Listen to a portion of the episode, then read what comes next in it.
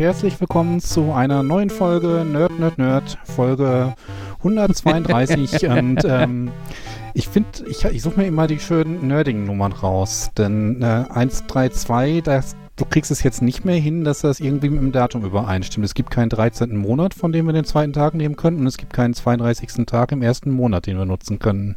Es gibt den 132. Tag im Jahr. Ja, aber normalerweise ähm, guckst du ja, das sind solche Zahlen irgendwie abkürzt. Wenn irgendwo auf dem Nummernschild irgendwie äh, 0417 steht, dann denkst du dir, ja, okay, 0417, schlechtes Beispiel. 0217, dann denkst du ja auch, okay, der hat wahrscheinlich am 17. Februar geheiratet und nicht am 217. Tag des Jahres geboren. Außerdem, außerdem könnte heute. Hm? Ich wollte sagen, könnten wir nicht einfach den 13. Februar haben? Oder den ersten, anderes? den 1. März im Jahre 2. Möchte jemand anderes das Intro machen? Das funktioniert nicht gut. äh, ganz davon abgesehen, also wenn du jetzt schon den Podcast einfach nur Nerd, Nerd, Nerd nennst, weil Uli nicht dabei ist, dann ist es auch Folge 2, weil es die zweite Folge ohne Uli ist. Glaube ich. Hatten wir schon mal eine ohne Uli? Ich weiß nicht, ich glaube bislang nur teilweise dann. Ich, bin, ich würde sagen, wir hatten schon mal eine ohne Uli. Also dieses Nerd, Nerd, Nerd ohne Uli kommt mir irgendwie bekannt vor. Ja, es ist aber dann, ähm, ich, man könnte auch sagen, wir hatten auch irgendwann mal einen Gastnerd dabei, der nicht so sehr Nerd war oder irgendwie, ähm, ich meine, wir hatten doch mal, als Jan irgendwie ähm, an am Ende der Welt war, hatten wir eine, eine Gast, Gästin, die weniger Nerd war und wir haben trotzdem gesagt, es ist der gleiche Podcast. Und dann können wir uns wieder die Frage nach dem ähm, Computer des Theseus stellen oder nach dem Schiff des Theseus. Der Podcast des Theseus. Genau, Podcast des, Podcast des Theseus. Wie viele, wie viele Leute kann man austauschen und es bleibt der gleiche Podcast? Was mir da, ja, sich womit da wir wieder, noch, Womit wir wieder mit den Plänen mit unseren Müttern sind. Ist es noch Nerd, Nerd, Nerd und Uli, wenn nur unsere Mütter da sitzen? Es, äh, es gibt da ein schönes Buch, äh, Lauren Ipsum. Mhm. Es geht um ein Mädchen, was irgendwie in eine sehr, ich sag mal, computerbehaftete Welt ohne Computer fällt. Mhm.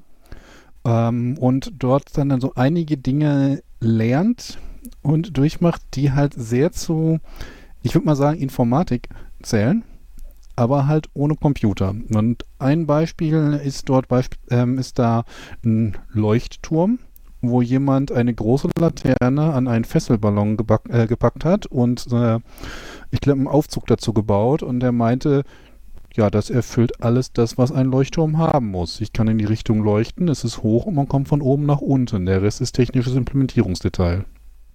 Mhm. Und ähm, da war dann halt auch das ähm, äh, total legitim gestohlene Schiff des Theseus, äh, wo halt den Auftrag bekommen hat, immer Einzelteile auszuwechseln und anstatt die alten Teile wegzuschmeißen, ähm, hat er sich daraus einfach sein eigenes Schiff gebaut und meint, er hat jetzt das Original. Denn der Captain, der hat so ein Schiff aus kopierten Ersatzteilen. Mhm. Hm.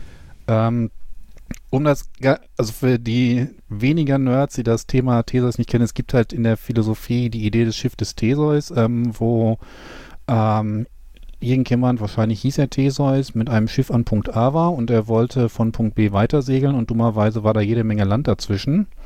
Also hat er angefangen, das Schiff an Punkt A zu zerlegen, zu Punkt B über Land zu transportieren und an Punkt B wieder aufzubauen. Und ähm, man kann sich dann die Frage stellen, wo ist das Schiff eigentlich jetzt gerade? Wenn jetzt irgendwie 50 Prozent der Bauteile noch an Punkt A liegen und 50 Prozent der Bauteile an Punkt B, ist das Schiff in der Mitte? Ist es an beiden Stellen zeitgleich oder ist es nirgendwo? Und ähm, so etwas kann man sich bei vielen Systemen stellen. Du kannst ähm, beispielsweise, wenn du einen Computer hast, äh, du hast noch den gleichen Computer wie vor 30 Jahren, du hast nur ab und an mal das ähm, ein bisschen RAM ausgetauscht, neuen Prozessor eingebaut, Festplatten ausgewechselt, Laufwerke hin und her getauscht, aber es ist der gleiche Computer. Und das kannst du dir bei ziemlich vielen Systemen stellen, auch bei Teams, wenn du Projektteams hast und am Ende ist keiner mehr dabei, der beim Anfang dabei war oder bei Musikgruppen oder mhm ähm, irgendwie auch Programmen, das ist das gleiche Programm, obwohl ähm, keine Zeile Quelltext, kein Zeichen des Quelltexts mehr mit dem übereinstimmt, was es damals war. Hm. Da, da, da, fällt mir ja ein, äh, kennst du diese oder kennt ihr diese Analogie mit den ähm, Affen? Also ah, das ist so ja. kurz beschrieben. Äh, Jan, sagt dir das was? Ich also, du, also, kenne diverse Affen. Ja, du, nimmst, du nimmst einen Raum äh. voll Affen. Ja, packst, packst ja. keine Ahnung, was weiß ich, 20 Affen in irgendeinen Raum. Äh, in die Mitte des Raumes stellst du eine Leiter und über die Leiter hängst du eine Banane an die Decke. Ja? Ähm, sobald ein Affe anfängt, die Leiter hochzuklettern, um an die Banane zu kommen, spritzt du alle anderen Affen nass. Mit kaltem Wasser. Irgendwie sowas. Ja? Ähm, das wird relativ schnell dazu führen, dass die Affen lernen, dass es schlecht ist, wenn jemand die Leiter hochklettert, weil sie dann alle nass gespritzt werden. Und sollte jemand versuchen, diese Leiter hochzuklettern, werden irgendwann die anderen Affen ihn angreifen und daran hindern, das zu tun, weil sie nicht nass gespritzt werden wollen. Ähm, aus dieser Gruppe von so konditionierten Affen nimmst du jetzt einfach einen Affen raus und tust dafür einen neuen Affen da rein, der ganz äh, neutral ist, also der noch keine Ahnung von der Leiter und so hat. Der wird irgendwann die, die Banane entdecken, die Leiter hochklettern und die anderen Affen werden über ihn herfallen und ihn verprügeln und ihn hindern, diese Leiter hochzuklettern. Und das Ganze machst du dann einfach äh, nacheinander mit allen 20 Affen. Dass du irgendwann nur noch 20 neue Affen da drin hast. Trotzdem werden diese Affen, in der Theorie dann, ne, äh, nicht an die Leiter gehen, beziehungsweise wenn jemand an die Leiter geht, werden die anderen Affen ihn verprügeln und davon abhalten, an diese Banane zu kommen, äh, obwohl keiner dieser 20 Affen überhaupt eine Ahnung hat, warum die das machen. Keiner von ja? denen hat mal Wasser abbekommen. Genau. Und, und, das Ganze ist halt so ein bisschen so eine Analogie für dieses gute alte, das haben wir schon immer so gemacht. Na, und das, das, das ja auch so ein bisschen, ne? Die, die Affenbande des Theseus, Ne, es ist kein, kein, kein Originalaffe mehr vorhanden. Ist es dann trotzdem noch die gleiche Gruppe? Da musste ich gerade dran denken, wo du meintest, mit äh, das Team austauschen. Ja, ich, ähm, wo mich das noch dran erinnert, weil es ist schon wieder ein bisschen so Cargo kalt.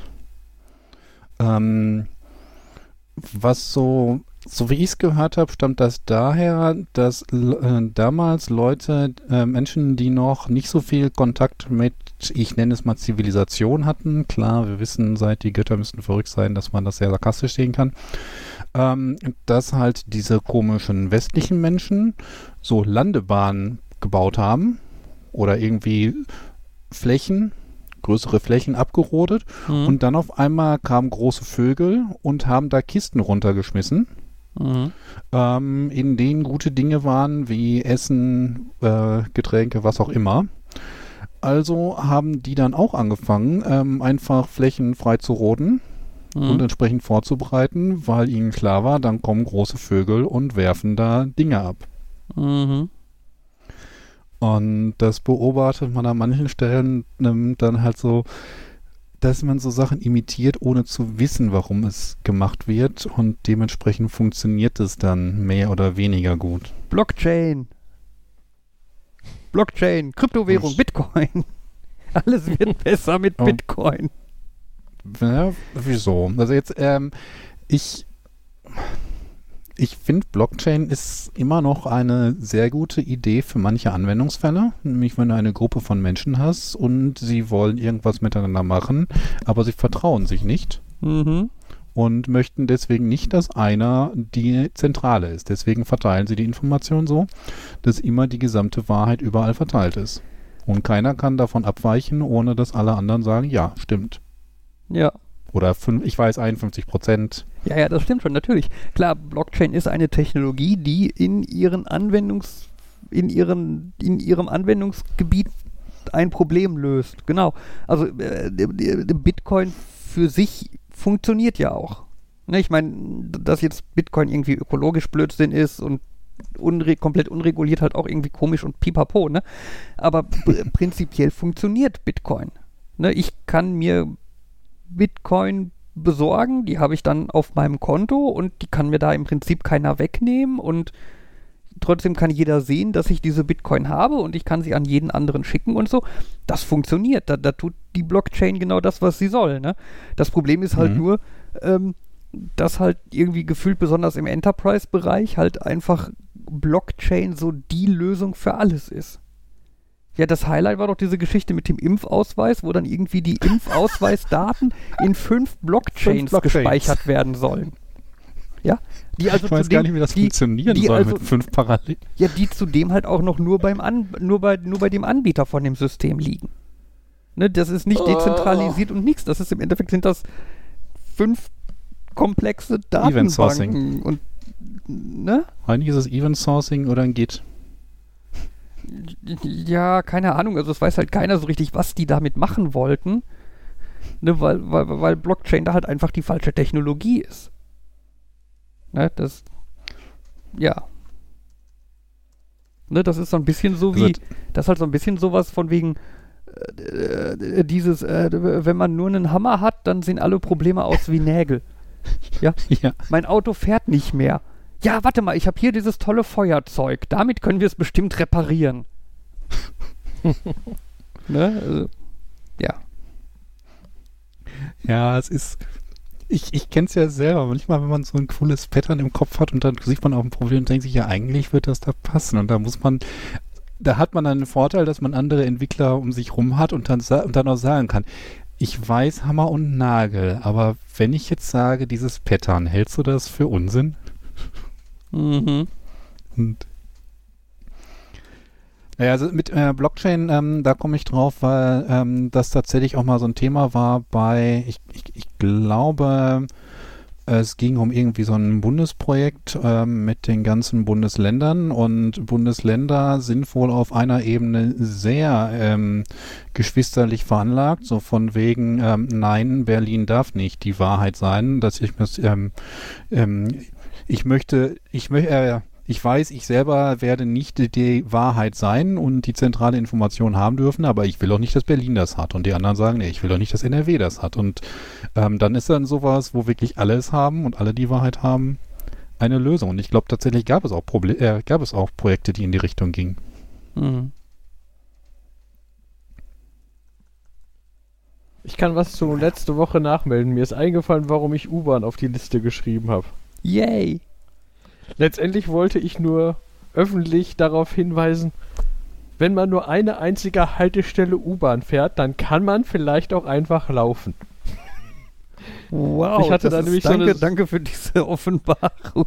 Ich habe das Gefühl, diverse Leute brauchen die. In dem Fall war das nämlich, ich, ste ich sitze in dieser, beziehungsweise ich stand in der U-Bahn, weil die war voll und die ist schon brechend voll und wir fahren an einer Haltestelle ein. Ich sehe, da stehen Leute, das heißt, die, die müssen mindestens, keine Ahnung, eine Minute aufgebracht haben, auf die Bahn wartend. Mhm. Die Bahn fährt ein, ist brechend voll. Die Tür geht auf, die schon an den letzten Haltestellen eigentlich fast nicht zugehen wollte, weil die Leute so gequetscht haben. Die quetschen sich da noch rein, hängen so mit dem Rucksack fast noch raus, geht die Tür halt nicht zu. Haben wir, glaube ich, irgendwie drei Minuten an dieser Haltestelle gestanden, bis die Leute immer weiter sich reingeschoben haben, bis die Tür irgendwann zuging. Dann sind wir eine Haltestelle gefahren und ich habe diese Leute, weil die hat man dann ja beobachtet, weil die hingen ja in der Tür, die sind Mhm. dann ausgestiegen. Wo ich gedacht habe, das heißt, ihr habt jetzt sagen wir mal, eine Minute an der Haltestelle gestanden, drei Minuten gequetscht, seid eine Minute Bahn gefahren, um eine Haltestelle weit zu kommen. In der Zeit hätte man das auch einfach laufen können und das, ähm, Vielleicht, vielleicht haben sie einfach nur eingesehen, dass zu wenig Platz war und sind deswegen wieder ausgestiegen, um auf die nächste Bahn zu warten. Äh, bestimmt.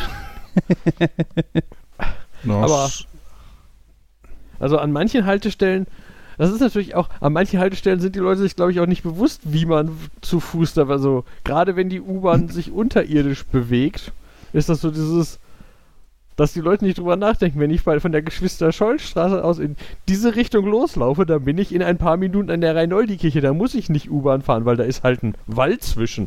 Aber ja, da kann man aber einfach hinlaufen. Aber genau. Deswegen hatte ich es auch wieder vergessen, weil eigentlich ist das ja auch nicht so interessant. Aber das war so, das ist in dem Moment, weil ich Frust habe aufgeschrieben, das will ich mal laut sagen und dann hatte ich es wieder vergessen. Wo, wo muss man langlaufen, um durch einen Wald zur Rhein-Noldi-Kirche zu kommen? Nicht durch den Wald, du musst über den Wall. Ach so, Also, weil ach so. Jetzt war so ein bisschen halt- so, wo ist da Wald? Nee, nicht Wald. Du musst nur erkennen, dass ja, die U-Bahn fährt in die Innenstadt und du bist an sich noch nicht in der Innenstadt, aber da ist halt quasi einfach nur ein Wall und dann läuft man rüber und dann ist man halt in dem inneren Bereich. Mhm. Und das ist nicht wie vor, äh, lass mich eben googeln, x Jahren, wo der Wall auch tatsächlich ein Wall war, eine Mauer, äh, wegen Stadtmauer und so weiter. Und da sind wir dran vorbei. Das Ja, mit das- dem, ähm, man, man kennt irgendwie die Bahnen nur anhand der Linien, kenne ich aber auch. Ich weiß, damals zur Hobbytronik bin ich auch ähm, die, äh, einmal dann, ich glaube, Kampfstraße oder Hauptbahnhof, umge der muss Kampfstraße gewesen sein, ähm, um Richtung Westfalenhallen zu kommen. Und ich kam von der Uni und habe hinterher äh, erfahren, dass ich Theodor Fliednerheim oder so, das irgendwie auch quasi Mhm. um die Ecke ist und man kann von dort aus laufen.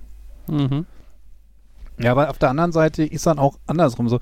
Äh, meine Mutter äh, wollte mir letztens den Weg zu dem Brunch-Restaurant, äh, Bar, wie auch immer, erklären und meine, wenn du die Straße entlang gehst, dann denke ich mir so, Mama, ich kenne die Bahnlinien grob. Das, wie, wo ich hier abbiegen muss, wenn ich mit dem Auto unterwegs bin, das hilft mir null. Sag mir, wo das ist. Ich habe Google Maps, dann weiß ich, wie ich da hinkomme. Ja, das finde ich ist so häufig. So dieses, sag mir doch einfach, wie das heißt und ich suche mir selber raus und hör auf, mir den Weg zu erklären und ja. Hm. Ja. Ich meine, manchmal mag es vielleicht so ganz tolle Geheimtricks und Wege geben, die dann halt Google nicht kennt, aber meistens ist es so, ich bin schon groß. Ja. Und wir haben eine, wir sind, wir leben in einem Jahr, da kann ich vorher nachgucken und mit ein bisschen Glück kann ich auch noch, äh, kann ich auch noch während ich laufe nachgucken. Ich habe mal gehört, es gibt sogar irgendwie Systeme, die während man unterwegs ist, die Strecke berechnen und dir sagen, wo man dann hin muss. Ja, aber das ist doch nicht, äh, nicht männlich. Als Mann kennt man sich überall aus und macht das einfach und Bleib mir weg mit solchen Sachen. äh, ja, ich, Das ich bin auch wieder wie, immer. also, Ja. Wollte du. sagen, ich bin auch immer. Ich, ich, ich bin auch immer so dieses. Du, äh, auch wenn mir Leute, wenn ich irgendwen mal im Auto mitnehme und die dann äh, anfangen mir zu erklären und dann immer die Nachfrage kommt. Oder stört dich das, wenn ich dir den Weg erkläre? Weißt du, wo du her willst? Weil und dann so, "Nee, im Worst Case sagst du mir, ich muss rechts abbiegen und ich weiß, du musst, ich muss rechts abbiegen. Ich fühle mich da nicht in meiner Ehre gekränkt, Ich dachte, weil ich dachte gerade, weiß ich eh nicht. ich dachte gerade, ja bitte, hör mitten, mitten unterwegs einfach jetzt auf, mir den Weg zu erklären. Was könnte schon schief gehen? Ja. aber ich, ich habe so manchmal das Gefühl, wir sind da so ein bisschen die Ausnahme und es gibt dann doch tatsächlich so echte Männer, die nicht nach dem Weg fragen, sondern lieber dreimal um Pudding. Ja, finde ich, aber weiß ich nicht. Also, ich, ich finde ja, ne, wenn man Technik hat, die einem das Leben leichter macht, dann sollte man die doch auch nutzen. Also, was ich zum Beispiel jetzt, seit wir in, äh, in, in Bottrop wohnen und ich halt zur Arbeit nach Dortmund gurken muss, ähm, da habe ich immer das Navi laufen. Ne, das habe ich nicht laufen, weil ich die Route nicht kenne, sondern in dem Fall halt einfach, weil Google mir dann halt unterwegs sagen kann, so, oh, vor dir sind 10 Minuten Stau, fahr doch vielleicht lieber über die A43, dann Hm. sparst du dir das. Ne, weil ich halt schon gemerkt habe, dass das halt schon ein krasser Unterschied sein kann, wo man lang fährt. Ja, das, aber ja, das ist dann dieses, warum hast du denn das Navi an? Kennst du den Weg etwa nicht? Doch. Inzwischen Ja, aber die Technik man kennt sich hier doch nicht besser aus als ich. Ja, aber die Technik hat Infos, die du nicht hast, du Horst. Äh, Ne? Die, ich Ja. gebe dir da vollkommen recht. Ja. Äh, Ich sag da immer so, Grundidee von Star Trek ist irgendwie, dass Technik einem die, das Leben erleichtern soll und dann möcht, und dann sind manche Leute große Star Trek-Fans, aber haben diesen Punkt nicht verinnerlicht. Ja. Auf der anderen Seite, ähm, wenn wir alle konsequent danach wären, Technik soll das Leben vereinfachen, dann würden wir Arbeitslosigkeit nicht mehr als Krankheit bezeichnen. Oder als Krankheit behandeln und stigmatisieren. Dann wäre klar, wir gucken einfach, dass die Technik uns allen die Arbeit abnimmt und die Leute noch arbeiten wollen, machen zehn Stunden die Woche und alle sind versorgt. Hm. Aber ja. Also wobei ich jetzt gerade überlege, also ich meine, eigentlich ist es ist natürlich gleichzeitig auch nicht schlecht, wenn man sich irgendwo auskennt. Ne? Mhm. Also ich will ja jetzt nicht sagen, von wegen, man darf keine Straßen kennen und man muss grundsätzlich immer Google Maps benutzen oder so. Ähm, aber pff, wenn man sich nicht genug, gut genug auskennt oder sonstige Gründe dafür hat, warum sollte man es dann nicht benutzen? Ja, ähm, Ja. Ach ja. Ich habe ja neulich von dem einen eBay-Asiaten erzählt. mhm. Also von meiner Verschwörungstheorie, dass es tatsächlich nur einen gibt. Und ich glaube, den habe ich jetzt so ein bisschen traurig gemacht. Oh. Denn da sind einige Dinge schiefgelaufen. Mhm. Irgendwie stand irgendwie zwei bis vier Tage Versand und dann hat das irgendwie. Ja, na, sagen wir so, nachdem das dann beim Versanddienstleister war, war das auch innerhalb von zwei Tagen da. Es hat nur irgendwie vorher zwei Wochen gedauert, bis das dann da war und die ganzen zwei Wochen stand dann halt irgendwie, ein Paket wurde angekündigt, aber ist noch nicht da. Wir warten auf die Ankunft. Und dann irgendwie, ich würde sagen, es ist defekt. Ähm, der hat auch keine Anleitung nachliefern können, mit der ich es etwas genauer hätte testen können. Und nach den üblichen, ähm, ich gebe Ihnen ein bisschen Rabatt und Sie müssen nicht zurückschicken. Und dann habe ich gesagt, das Ding ist 100% nicht zu gebrauchen. Da hilft mir keine Teilrückzahlung. Hat er sich dann doch drauf eingelassen, ähm, ganz zurückzuzahlen und hat dann gesagt, auch bitte, bitte gute Bewertung. Und ich habe mir gedacht, nach zwei Wochen und nachdem du, äh, nach zwei Wochen Versand und dem ganzen Hinhaltetaktik, nee, habe dann irgendwie auch ausführlich beschrieben, worum es da ging. Man hat da inzwischen bei eBay 500 Zeilen Platz, äh, Zeichenplatz, 500 Zeilen, oh mein Gott. Ähm, und da hat er sich natürlich auch nochmal gemeldet und ist total unglücklich, ob ich das nicht ändern wollte. Ähm, habe ich ihm dann auch geschrieben, also ich habe da einige Gründe genannt, mit welch, welchen sieht er denn so als ähm, nicht richtig an, wo ich da ändern müsste. Und dann kam seine Antwort, ja, er ist tot unglücklich, ob ich das nicht ändern könnte. Und Mhm. jetzt, ja, der hat, einer der Gründe für die Bewertung war halt auch, dass ich irgendwie dreimal baugleiche Textbausteine hatte Ja, während der super. ganzen Geschichte. Ja. Und wenn er sich so darum kümmert, das siehst du auch bei allen seinen Bewertungen. Der hat überall den gleichen Bewertungskommentar. Mhm. Also er zurückgeschrieben. ja. Vielen Dank für Ihre Bewertung. Kaufen Sie Ja, wieder bei uns so ein. bei, de, bei, den ne bei, ne bei den Negativen. We have sent a mail to uh, settle this issue. Please contact. Und naja, Ja. aber ja, ist dann so. Ja, das finde ich auch immer bei Bewertungen schwierig, wenn man so ein. Das Produkt war eh nicht in Ordnung, aber die Rückabwicklung hat geklappt und wenn dann so ein, kann man das jetzt nicht positiv? So, nee, ich finde, ich kann da jetzt im Schnitt was Neutrales zuschreiben. So ein.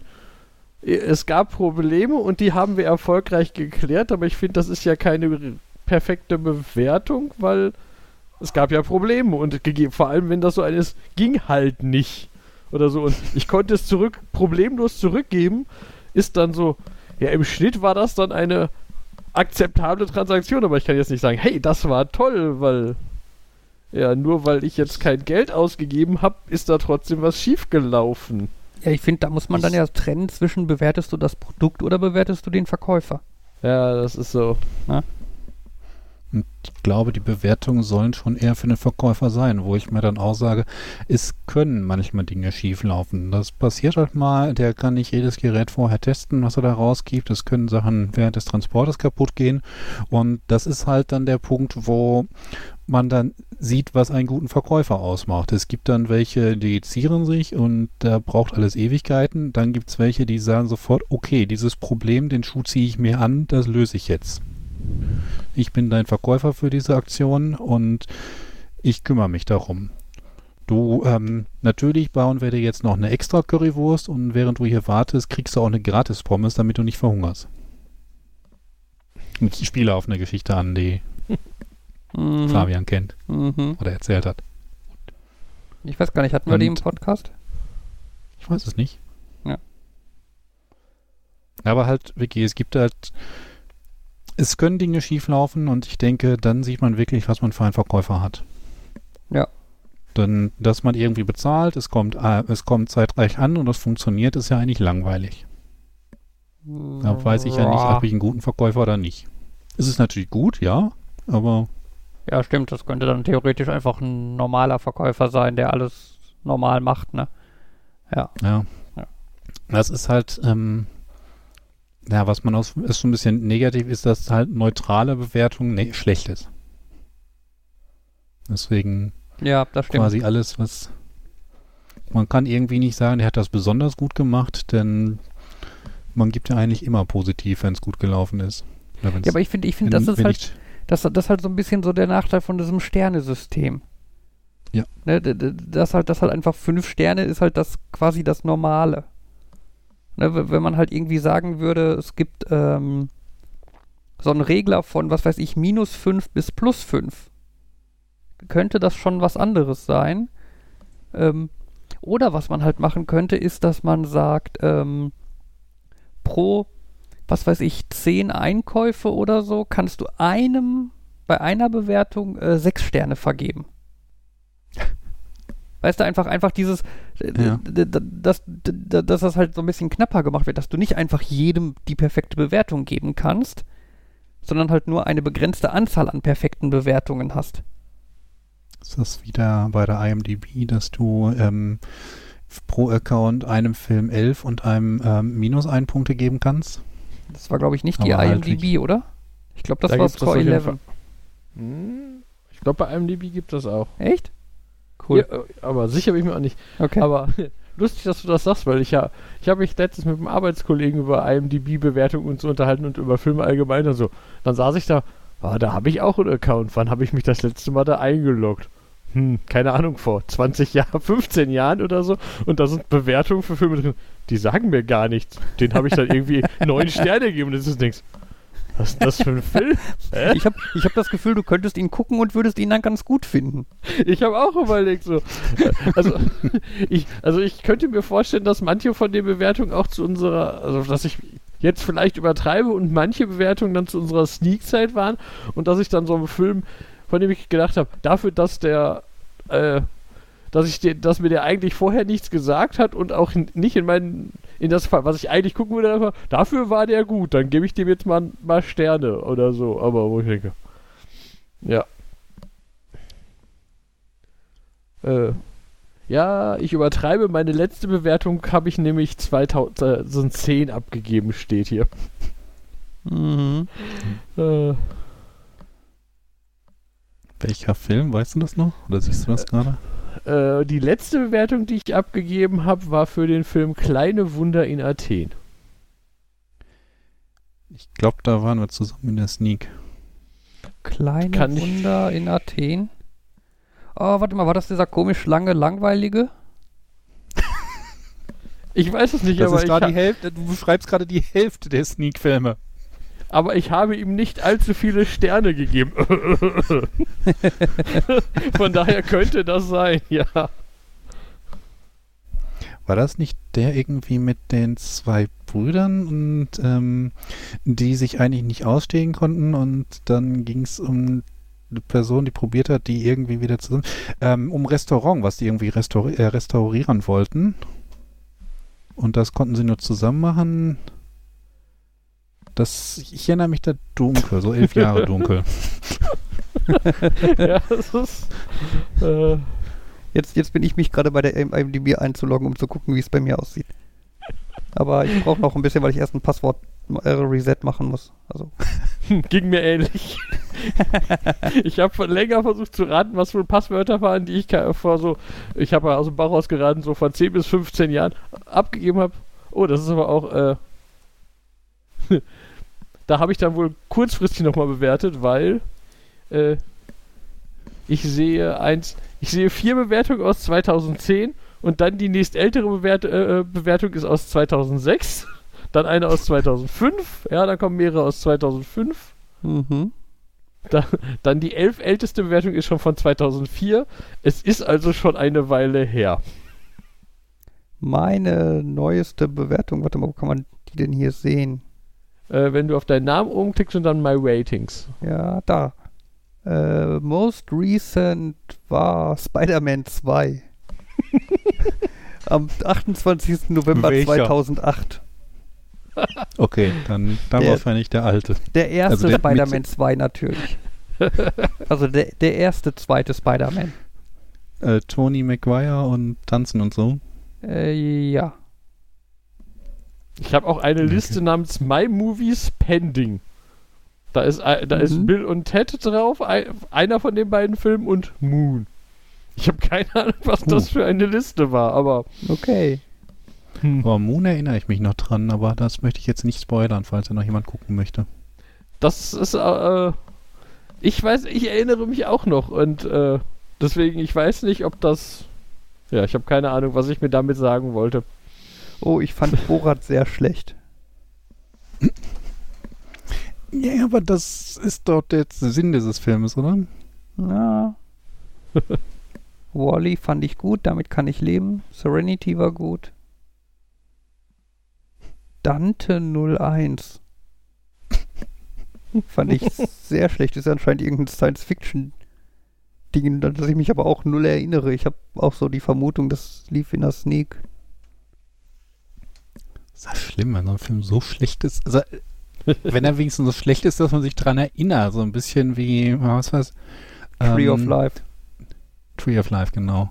Den habe ich nicht gesehen. Ich habe nur sehr Gutes, Schlechtes über ihn gehört. Mhm. Ähm, aber dann so andere, an die du dich so gar nicht erinnerst. Das ist also. Ja.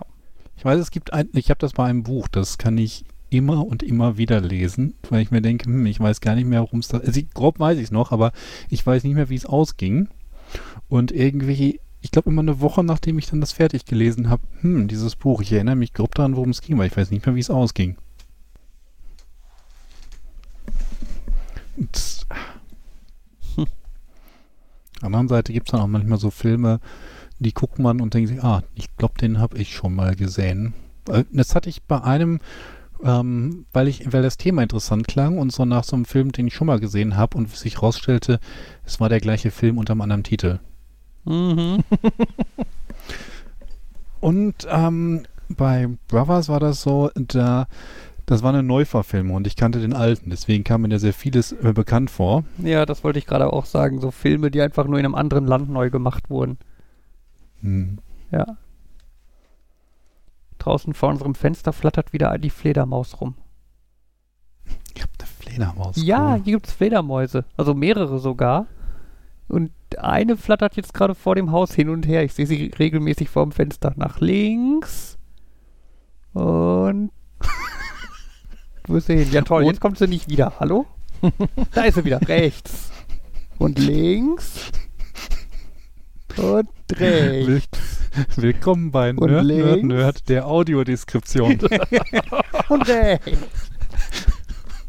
Nein, ich finde die aber voll, ich finde Fledermäuse voll cool. Ich habe ich hab irgendwie, keine Ahnung, 25 Jahre meines Lebens hingekriegt, nie eine Fledermaus in freier Wildbahn zu sehen. Und die, die, das war halt so ein bisschen so, weißt du, man, man, man hört in der Schule von Fledermäusen oder liest davon oder so, aber man sieht halt nie einen. Und dann war es halt so ein, ja, die gibt's halt nur in Transsilvanien und andere weit abgelegene Länder und so.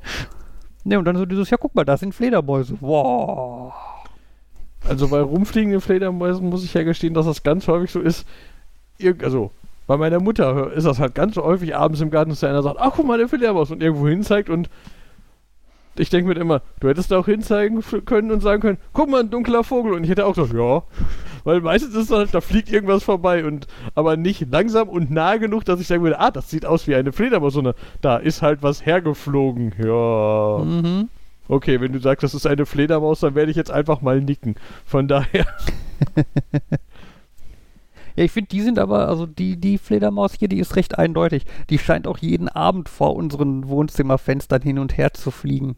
Ich, keine Ahnung. Wahrscheinlich, weil, wahrscheinlich, weil sie drin halt hell ist und dann Mücken Richtung Fenster fliegen und dann kann sie die fressen. Wobei ich letztens gelesen habe, Mücken reagieren gar nicht auf Licht. Wie? Das sei so ein, man sagt so, ah, Fenster auf und Licht an, das lockt die Mücken an, aber Mücken würden eigentlich nicht zu den Insekten gehören, die zu Lichtquellen fliegen. Das ist ja doof. Die fliegen zu CO2-Quellen. Na toll. Aber ich bin mir, ich, das habe ich gelesen, ich bin mir immer noch unsicher, weil äh, ich auf jeden Fall das, Ge- weil- also, aber das ist dann auch wieder eher das Gegenteil. Ich habe eher das Gefühl, dass ich merke, solange das Licht an ist, Also, dass die Mücken in meinen Zimmern normalerweise erst aktiv werden, wenn ich das Licht ausmache. Oder aktiver werden. Kann aber dann natürlich auch sein, dass das im Allgemeinen ist. Wenn ich ins Bett gehe, dann liege ich still und habe eher eine CO2-Wolke um meinen Kopf, die die anvisieren können, als wenn ich, wobei auf meinem Stuhl bewege ich mich nicht signifikant mehr, damit müsste die, aber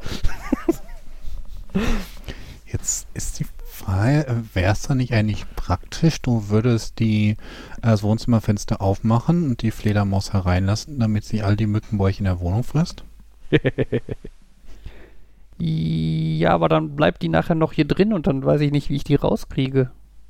als jemand, der mal eine Fledermaus im Bett hatte, würde ich davon abraten, weil das sehr verwirrend ist. Okay. Du hast komische Vorlieben. in irgendeinem, ich weiß nicht mehr, wir haben in einer Jugendherberge Zwischenstopp gemacht auf dem Weg in irgendeinen weiter entfernten Urlaubsort. Und dann war das so ein, wir haben da ein Zimmer für eine Nacht genommen, weil wir, keine Ahnung, nach Ungarn fahren wollten und meine Eltern wollten nicht durchfahren.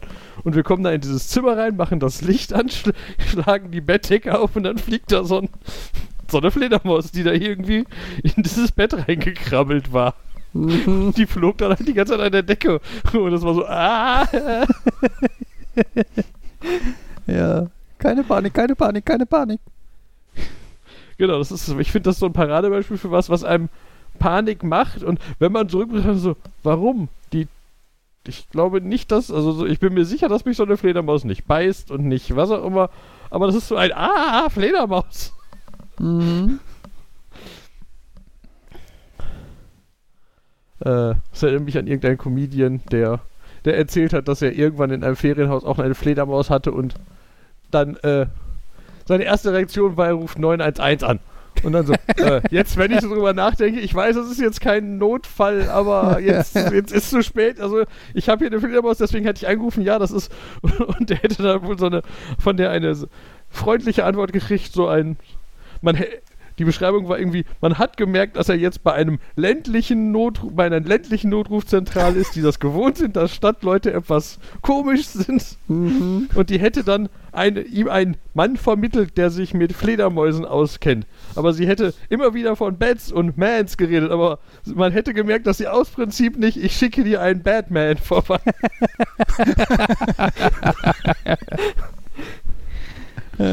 Das wäre geil. Diese Vorstellung, dass da jemand in einem Batman-Kostüm kommt und die Fledermaus einfach, I'm Batman. Oh Gott. I'm the Batman. Ja. Hm, wenn Jan die Fledermaus im Bett hat, ist er dann ein? Bätjan? Bät ja, vergiss es. Ein tolles Wortspiel. Wenn es jetzt noch funktionieren würde. Ah, die Fledermaus Ja, hat das Bett für ein man's gehalten. schreibt. Was hat die Fledermaus? Ah, Die Fledermaus hat das Bett für ein Batbett gehalten. Oh Gott. ah, es ist, das ist ja noch schlimmer wie den, ähm, wirfen wir eben die Batterien rüber. die was? Die Terrinen? Wir haben keine Terrinen hier.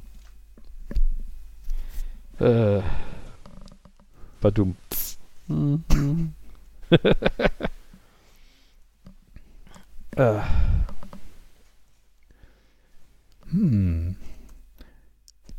Das klingt nach einem guten Moment für einen Themenwechsel. Ihr kennt doch Toys to Life, oder? Ja. Nein. Als Konzept ja.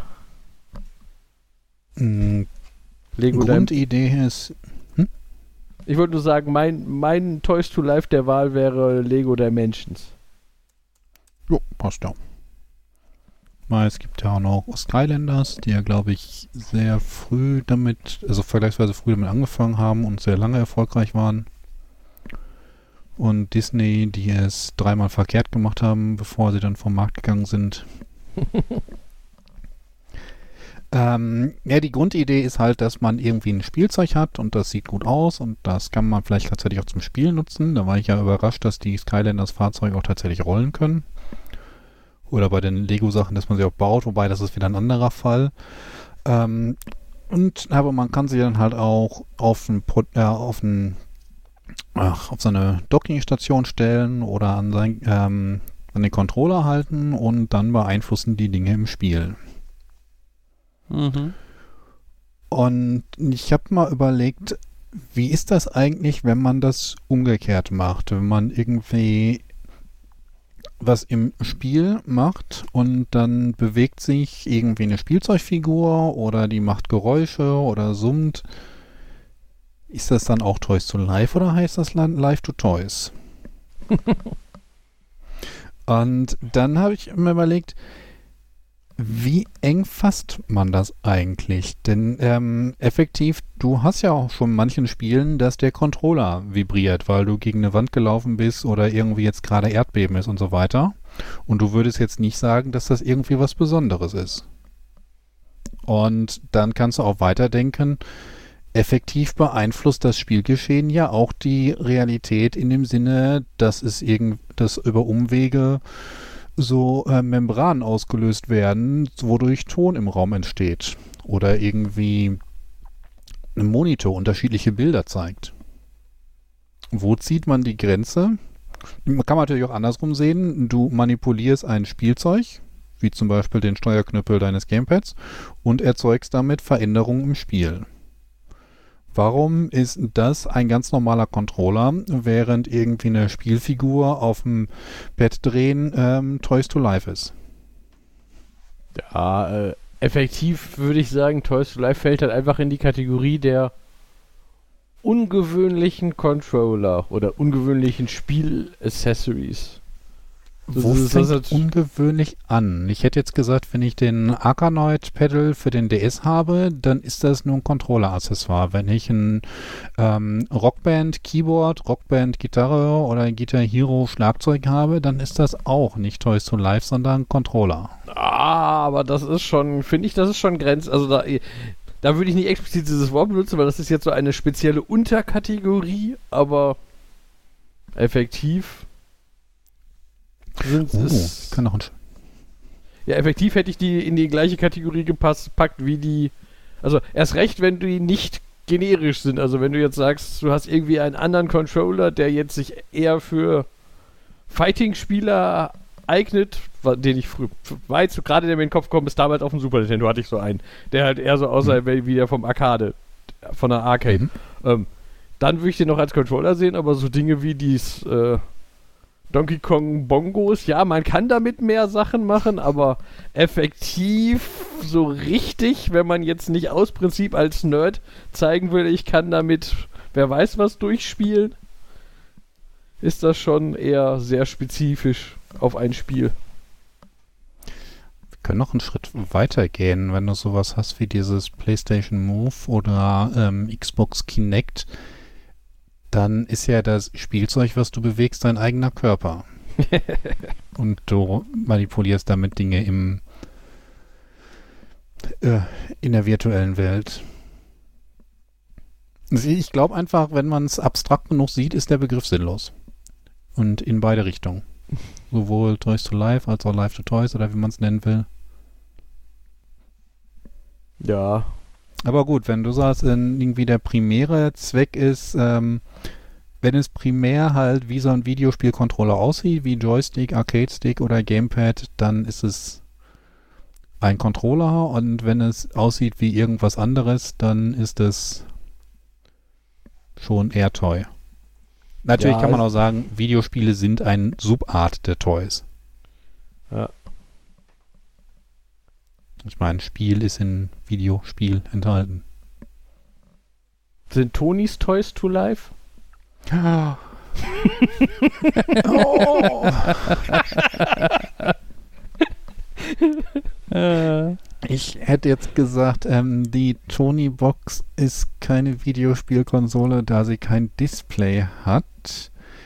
Und effektiv ist ja auch vorgefertigt, was von Anfang bis Ende passiert. Du hast zwar die Möglichkeit, es zu stoppen und zurückzuspringen und vorwärts zu springen, aber du hast jetzt nicht irgendwie die Möglichkeit, das Spiel richtig, also das Hörspiel zu beeinflussen. Das ist noch nicht so, äh, drücke jetzt das rechte Ohr, um nach Norden zu gehen, drücke das linke Ohr, um nach Süden zu gehen und haue auf die Tony-Box und mit dem Vampir eine zu boxen. ähm, aber da kann man natürlich auch sagen, es gibt einige Spiele, einige Computerspiele, die als Computerspiele bezeichnet werden, aber dann nicht viel mehr sind als interaktive Filme mit kleinen Wegen, die mal kurz vom Plot abweichen und dann wieder dahin gehen. Und auch das Konzept Walking Simulator ist ja auch nicht ganz unbekannt, wo quasi die gesamte Story vorgegeben ist und du läufst nur herum und entdeckst sie. Ohne dass du irgendwie eine Niederlagebedingung hast. Das hatte ich auch mal überlegt, ob man ein Spiel über Siegbedingungen und Niederlagebedingungen definieren könnte. Gerade weil wir kennen 2048, wo du das 4x4-Grid hast und die ähm, Zweierpotenzen hast und wenn du zwei zusammenschiebst, äh, summieren die sich. Ja. Mhm. Das hat damals mal jemand so als Proof of Concept mit 8x8 gemacht und dementsprechend auch die 2048 hochskaliert. Und wir haben dann mal so ein bisschen herumgerechnet und festgestellt, zum einen, du kannst nicht verlieren in realistischer Zeit, weil es quasi immer Züge gibt und du immer noch irgendwie was machen kannst und einfach häufig genug auch zufällig Sachen zusammenkommen. Du kannst aber auch nicht gewinnen, denn wenn du ausrechnest, wie viele du zusammenfügen musst und sagst, du kannst irgendwie fünf Bewegungen pro Sekunde machen, brauchst du trotzdem mehr Jahre, als du voraussichtlich leben wirst. Das heißt, du kannst die Niederlagebedingungen nicht erreichen, du kannst die Siegbedingungen nicht erreichen. Ist es noch ein Spiel? yeah. Kannst natürlich auch sagen, ein Spiel muss man nicht gewinnen, ein Spiel muss man nur spielen. Und ich denke da gestern das Doppel mit den Kindern habe ich ja auch ein bisschen versucht, dass das nicht zu gewinnen war, sondern alle tun was. Ja, das ist auch bei manchen Spielen diese, gerade dieses Zeugs, was so in die Idle, Idle-Clicker-Zeugs reinfällt. Ja, du hast zwar das Gefühl von Fortschritt, aber ich weiß nicht, ob du wirklich auf ein gezieltes Ziel hinarbeitest. Hm.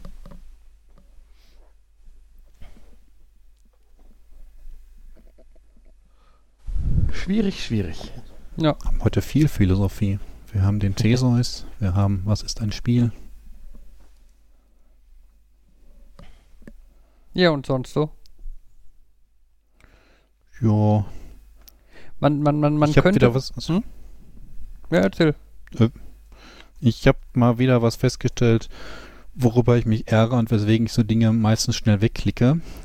Ich habe ja schon mal erzählt, bei Amazon ärgert mich das, wenn dann irgendwie das perfekte Geschenk weil das niemand selber kaufen würde.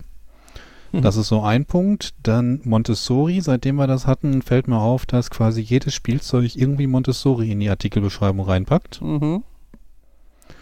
Und eine andere Sache, die mich auch immer stört, ist, wenn du so Vergleiche hast. Oder irgendwie so ein Bild ist. Und andere Schrottartikel, die haben das nicht und das nicht und das nicht, aber unser hat das. Mhm andere Podcasts haben Nerdbremsen oder die haben keine Nerdbremsen, aber unser Podcast hat eine Nerdbremse normalerweise. Deswegen sind wir besser. Hört uns. Ja, dieses, äh, womit die sich vergleichen, ist schon interessant. Ja, sehr schön finde ich auch, wenn dann irgendwelche Firmen werben mit so äh, super spezifischen Superlativen. Ne, nicht so, wir sind der beste Podcast, sondern wir sind der beste Podcast in Deutschland, der bevorzugt an einem Dienstag gehört wird und von drei Nerds und einer Frau gesprochen wird. Dahinter frage ich vor allem immer die Formulierung. Wenn die, äh, wenn da so Sachen stehen, der beste Podcast Deutschlands mit drei Nerds und einer Frau. Und du sitzt dann da, hm, wie muss ich diesen Satz jetzt lesen? Ist das jetzt der beste Podcast und du beschreibst den? Oder ist das der be beste Podcast, der genau so aufgebaut ist? Das denke ich mir ganz Ganz viele Sachen machen, dass die, dass die so komische Formulierungen haben.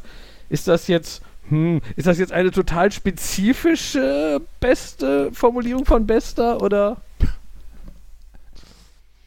Ich hatte das mal irgendwie so bei Schach-Superlativen, ähm, ähm, wo auch dann gesagt wurde, irgendwie die Partie, wo die meisten Damen auf dem Brett waren und dann irgendwie so die Partie, wo die meisten Damen auf dem Brett waren, was aber tatsächlich ein seriöses Spiel war. und nicht ein Proof of Concept. Und dann hat er gesagt, irgendwann, äh, wenn man versucht, was Realistisches daraus zu finden, landet man die Partie, die sich selbst am ähnlichsten war, weil man so viel Einschränkungen machen muss, dass sie effektiv nur noch auf diese Partie passt. Mhm. Und ja, aber bei den Bewertungen ist es tatsächlich so, dass sie sich entweder mit irgendwie mit der Vorversion vergleichen oder halt einfach nur mit anderen. Und ich finde, so ein Artikel sollte für sich selber stehen und nicht sagen, wir sind besser als andere. Mhm. Denn das kann ich auch selber herausfinden, wenn es mich interessiert. Ja. Ansonsten relativ nah dran an dem Thema sind ja auch ähm, überspezifische Dementis. Ich weiß nicht, wovon du redest und ich war nicht in der Nähe der Damentoilette und ich weiß nichts von einem Schwein. Genau, so in etwa. Das Ja. hatten wir schon mal. Okay. Ja, aber das ist, das ist lustig, wie oft einem das auffällt, wenn man da mal so ein bisschen drauf achtet. Weiß ich. Ja, außer Was ist, wenn, Jan? wenn man drauf achtet, was. Ich sagte nur, hm, weiß ich jetzt gerade gar nicht, ob ich das Gefühl habe, in der letzten Zeit das irgendwie zur Kenntnis genommen zu haben, aber. Ah, doch, teilweise, also, ja, das Ding ist halt, wenn man nicht drauf achtet, dann gehen die halt, entgehen, entgehen die einem leicht. Ja. Ne, weil du musst halt quasi die Frage noch genau im Kopf haben, damit du halt merkst, dass die Antwort irgendwie spezifischer ist als die Frage. Ähm, aber dann glaube ich schon, ja. Also, ich meine, in, in, in- ich denke mal, in einigen Fällen wird das halt auch einfach unbeabsichtigt sein.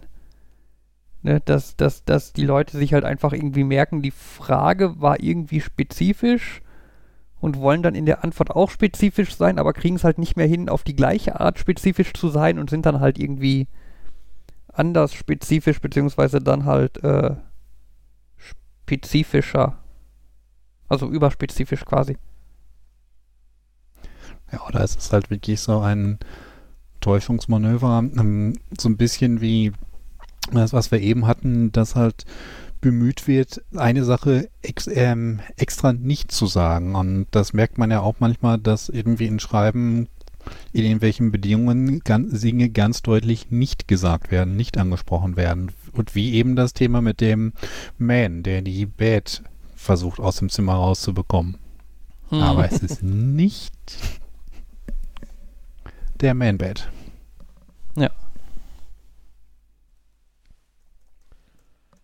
Man-Bed. Man, man, man, man merkt irgendwie, dass wir uns in letzter Zeit ein bisschen oft getroffen haben, ne? Also ich meine, wir, Ja, haben uns, so viele Themen, über die wir sprechen wir können. haben uns Donnerstag getroffen und Podcast ge aufgenommen. Also nicht getroffen, also online getroffen und Podcast aufgenommen. Am Mhm. Sonntag haben wir uns hier getroffen Und verirrt. und gestern haben wir uns getroffen. Und heute nehmen wir Podcast auf. Das ist, Ja. ja. Das ist dann, vielleicht ist das der Grund, warum Uli nicht dabei ist. Es sind, wird jetzt so viel nerdig. So ein, Das, so ein bisschen wie ich ja auch manchmal die Density viel finde. Mhm. Wir sind einfach zu gute Freunde, meinst du?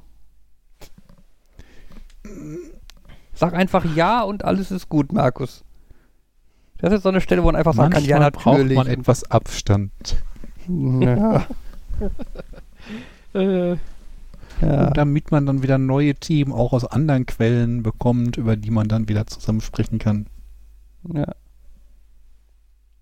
aber zum Thema, wir haben uns mehrfach gesehen.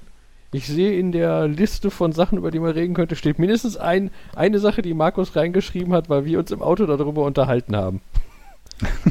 die, die, die Feststellung, äh, also letztendlich haben wir uns darüber unterhalten, über Lotto spielen und ob jetzt Glück, äh, ob man jetzt sowas machen will oder nicht und ob das ein Vor, also zum einen die Frage, ist das ein Vorteil? Also wenn man jetzt nicht zu den Leuten gehört, die sagen können, ich sehe das als Ereignis an, ich sitze mit meinem Lottoschein hier und gucke und fiebere mit und habe hab nicht diesen Vorteil der Spannung. Reicht das einfach zu sagen, ich mache das, um vielleicht einen Jackpot zu gewinnen und wenn nicht, dann halt nicht. Ähm, und von da dann aber die Feststellung, dass ich fest, dass ich dann angemerkt habe, dass der Gedanke, den Jackpot zu gewinnen, die meisten Leute sitzen da, boah, ich habe schon ganz viele Ideen, was ich mit dem Jackpot machen will. Und ich würde da sitzen und, und fühle mich quasi fast von der Idee gestresst, dass ich drüber nachdenken müsste, was ich mit so Geld mache. Weil dann hat man so vage Ideen. Zum Beispiel, ich würde sagen, wenn würde ich jetzt Lotto-Jackpot von, keine Ahnung, 40 Millionen gewinnen, dann würde ich den, glaube ich, mit würde ich euch, euch würde ich euch, glaube ich, was abgeben wollen. Ich will, jetzt, ich will, jetzt, ich, will jetzt, nicht das Wort mit euch teilen, weil das, ist, das setzt schon wieder so eine. Und das oh, ist so ein, du Egoist. das, ist so, das ist so ein. Boah, aber das würde voll heißen, dass ich darüber nachdenken muss, wen, wer ist ein gut genuger Freund, um Geld abzukriegen? Und stufe ich die Leute jetzt ein in Geldhöhen oder sage ich einfach, das ist jetzt die Menge meiner Freunde und jeder davon kriegt, keine Ahnung, x tausend Euro, so zack, das alle gleich und ah. Und dann freut man sich schon wieder und denkt, aber die Chance darauf ist so gering, dass ich mir diesen Stress, glaube ich, erst machen muss, falls das eintritt. Mhm. ja, es ist. Äh, ich kam da drauf, ähm, ich bin ja bei diesem Lotto-Spiel Service, der halt viele Reihen spielt und dafür spielt man vielen zusammen. Mhm. Und theoretisch könnte man dann halt äh, größere, hat man eine größere Chance auf Gewinnen, aber das wird dann abgeflacht, weil man den mit mehr Leuten teilen muss und das klappt irgendwie bei mir nicht. Selbst äh, vor der Division kommt da nie was bei rum. Deswegen ich mir sage, die spielen die falschen Zahlen. Ich sollte raus und die verschwenden woanders zu viel Geld. Das hätte ich aber vorsagen müssen. Und wahrscheinlich ist man der richtige Mensch für sowas, wenn man, wie Jan schon sagt, dann Samstagabend gebannt vor dem Fernseher sitzt und man sitzt mit seinen ähm, sieben ähm, Reihen, die man gespielt hat und vergleicht die gespannt mit jeder neuen Kugel, die da gerollt wird. Das ist noch mit Kugeln, oder? Machen Sie das noch mit Kugeln? Denke mal. Und jedes Mal neue? Ich glaube ja. Okay. man sieht, wie sehr ich da drin bin, denn ähm, man hört vielleicht auch raus, das ist das, was ich nicht mache und dementsprechend habe ich da nicht viel von dieser ganzen Aktion und sollte da vielleicht aussteigen. Ja, und halt das ähm, von wegen, dass Leute sitzen und träumen und andere so, oh mein Gott, bitte nicht gewinnen. Deswegen lieber nicht spielen. Ich meine, ich habe jetzt eine Aktion, ich bin jetzt Besitzer eines ganz offiziellen Aktion, Aktion Mensch Dauerloses. Weil mhm. ich gedacht habe, ja, da habe ich eine geringe Chance auf eine Million Euro oder ich glaube, ich habe die Chance auf eine Million Euro oder über x Jahre verteilt y Euro, also irgend so, eine, so ein, so ein Rentenhaushaltsgeld, irgendwas, was aber effektiv auch grob eine Million Euro ist. Und ähm, die nehmen, den, nehmen einen Teil dessen, was. Äh, natürlich sind die Gewinnchancen da auch, äh, die Erwartungswerte auch eher so ein, ich glaube, pro Euro verliere. Pro Euro kriege ich im Schnitt 30 Cent wieder oder so. Aber das, was ich nicht wieder kriege, das geht dann neben Werbekosten und so äh, auch an wohltätige Zwecke. Habe ich, hab ich wenigstens, kann ich wenigstens sagen, ja, ist kombiniert, tust du was Gutes, mehr oder weniger. mhm mit damals auch gesagt, als die Telekom wieder eine Aktion gemacht hat, ähm, sind jetzt schon so lange bei uns, was können wir ihnen Gutes tun? Gutschein oder irgendwie Kram, den sie nicht brauchen oder so ein Los. Und da, ja, da spielen sie in meinem Namen da, kriegen die was Gutes raus. Mhm. Und Ergebnis, die Telekom hat eine Million gewonnen. Weil sie für dich gespielt haben. Ich glaube, das hätte ich mitbekommen. Ja. Insbesondere lief ja dann hinter das Los doch auf Roman. Wahrscheinlich so ähnlich wie bei Jan jetzt. Hm. Ach ja. Aber das ist auch so ein. Die, die Frage ab. So, da, da, da merkt man dann wieder, dass es einem eigentlich zu gut geht. Ab wie viel Geld würde ich sagen, so ein Gewinn wird mein Le würde mein Leben verändern. So dieses, ja, die, die, die mittelhohen Gewinne sitzt und denkst, ah, da kann man 5000 Euro gewinnen. Dann so, ja, ich sag nicht nein zu 5000 Euro, aber. Also, es ist schon schön, aber es ist jetzt nicht so, dass ich sagen würde, boah, endlich sind meine Schulden weg. Nie oder wieder arbeiten. Ich glaube, Leute, die mit 5000 Euro sagen können, nie wieder arbeiten, die gibt es dann nicht, aber die, dann da sitzen und denken, yay, ich kann, kann endlich mal ein paar Monate, ist mein Konto nicht überzogen oder irgendwie so. so, so. Ja, 5000 Euro würde ich halt nehmen und auf mein Konto packen. Denken, ja, schön. endlich, mal das mal- groß, endlich mal das große Le ah, das habe ich schon. So ein, hm, ja, Feier. äh, Ich glaube, das Einzige, was da passieren würde, wäre so ein, dass ich denken würde, uh, das ist, glaube ich, ein Ereignis, das man aus Prinzip mit irgendwem feiern muss. Dann lade ich mal irgendwen zum Essen ein oder so. Ach ja. Endlich so mal die große Party mit allen Freunden nach Mallorca, weil ich genau der richtige Typ dafür bin. Deswegen, deswegen habe ich schnell gesagt so, ah, ich lade mal Leute zum Essen ein. Nicht, dass da aufkommt, dass der ich über Partys nachdenke oder so, weil das wäre ja so, nee. ist so ein bisschen wie dieses ähm, in Bars trifft man primär Leute, die in Bars gehen, um Leute zu treffen. Mhm. Und, und das ist der Grund, warum ich nicht in Bars gehe, um Leute zu treffen. Ich weiß nicht, welcher Comedian das war, der gesagt hat, äh, äh, konzeptuell ist er ein extrem großer Fan von Sportbars. Also diese Hm? Sportkneipen. Weil äh, die schön ordentlich alle Leute sammeln, die er nicht treffen will. er, er weiß, er geht da nicht hin. Er geht da nicht hin, weil ihn das nicht reizt, aber konzeptuell ist das gut, weil dann weiß er, die Leute, die er eh nicht treffen will, die sind dann da und dann ist das schön getrennt und dann hat das seine. äh, Ja, wobei es war das ähm, Big Bang Theory, wo ausgerechnet an dem Tag, an dem Sheldon mal mit in eine Bar gesteppt wurde, auch seine zukünftige, äh, die äh, den einen Abend in der Bar ist, den sie mit ihrer Mutter ausgemacht hat, den sie ihm ja mal in der Bar so, verbringt. Ja. Ja. Jetzt wurde dabei fällt mir ein, dass ich letztens festgestellt habe, dass ich eigentlich ein großer Fan, äh, Fan, ja doch, ich fand die Serie schon gut. Und mich hat es auch nicht gestört, dass das flacher Nerd-Humor ist. War, ähm, aber dass ich die scheinbar nie ganz zu Ende geguckt habe, dass das eine von diesen vielen Serien ist, quasi so gut wie fast zu Ende geguckt und dann aber auf, in der letzten Staffel scheinbar eingeschlafen, weil ich habe jetzt letztens irgendwas über das Ende gelesen Mhm. und ich denke, hä, das sagt mir gar nichts. Hm, Mhm. Oh, da fehlt mir scheinbar was. Ich habe mal da gehört, ähm, Big Bang Theory hat sich entwickelt vom Humor mit Nerds zum Humor über Nerds. Nerds. Und ab da ähm, konnte die Person, die mir das so erklärt hat, die Serie nicht mehr gucken. Ja, Weiß nicht, es. Wie genau das passt, ich habe auch einige, äh, passt, ich habe auch einige Staffeln nicht mehr gesehen. Glaube ich. Ja, ich würde sagen, dass, ich ich weiß, was, was, also das, ja, habe ich auch zwischendurch gedacht, dass das äh, so ein bisschen war, aber, ähm, ja, ich glaube, man muss das quasi, am Anfang habe ich akzeptiert, ja, das sind alles überspitzte und dann geht das und, äh, es sind überspitzte Stereotype, die ich, äh, wo mir aber zu vielen Leute einfallen, ja, ihr seid die schwache Form davon. äh,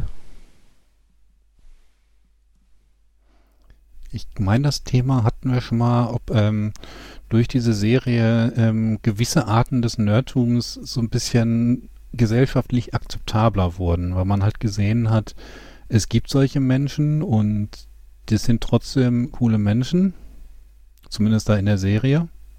Mhm. Und wenn man sich darauf einlässt, dann kann man auch gut mit denen klarkommen, gute Freunde werden.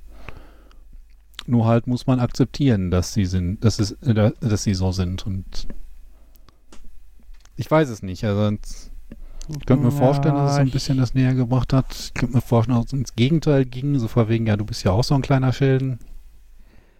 Ja, aber ich würde fast befürchten, dass die Leute, die sich vorher über Nerds lustig gemacht haben, sich hinterher auch noch über Nerds lustig machen. Weil die halt trotzdem, auch wenn die Nerds in der Serie halt sympathisch waren, äh, sie halt trotzdem lustige Sachen gemacht haben und man über sie lachen konnte. Ne, das, Eigentlich ist das aber auch völlig veraltet, sich über Nerds lustig zu machen. Wir regieren die Welt. ja, natürlich. Ich meine, guck dir die reichsten Menschen an. Äh, Das sind die Nerds mit großen IT-Firmen. Ja. Ja. wir sind die Leute an der Software. Wenn äh, du uns mal richtig ärgerst, dann ist auf einmal dein Account weg. Sowas passiert halt. also. Ja. Na, ich habe einfach irgendwo mal ähm, gelesen, dass irgendwie so Dinge, die veraltet sind, sich darüber lustig zu machen, halt zu einem Nerds, weil halt die Gesellschaft sich so geändert, dass das die nicht die höchsten Positionen sind, aber halt gut bezahlt, gute Zukunft und alles. Mhm. Ähm, angeblich ist das auch überholt, sich über ähm, IKEA-Anleitungen zu beschweren, denn die seien so total intuitiv und im Zweifelsfalle kann man ja auch anrufen und hätte ich auch lange Zeit auch so gedacht, aber dann kam eure Küche. ja, man muss halt die Meta-Anleitung kennen.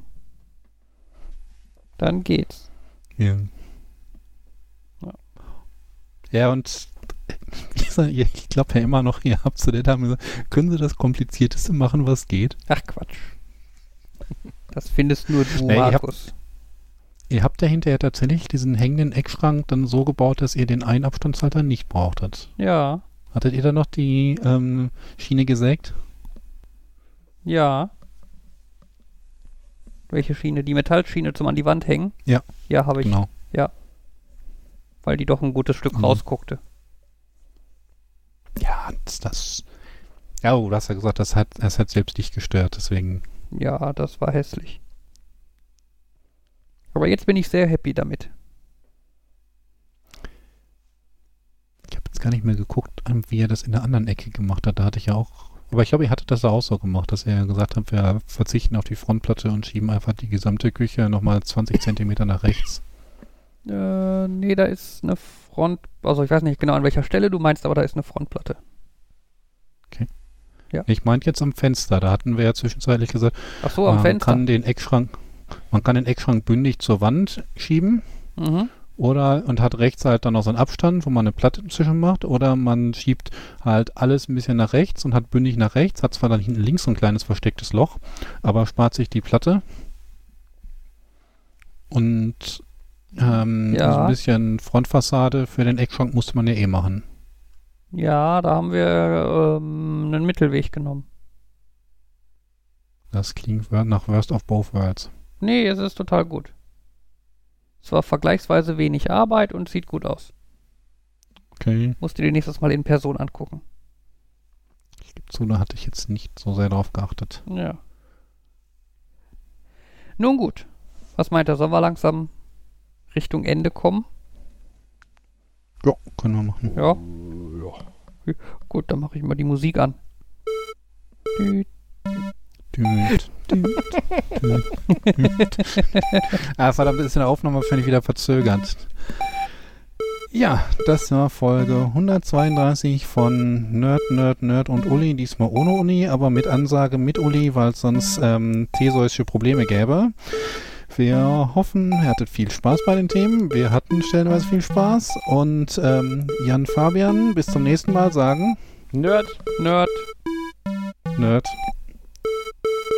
Und niemand anders. Tschüss.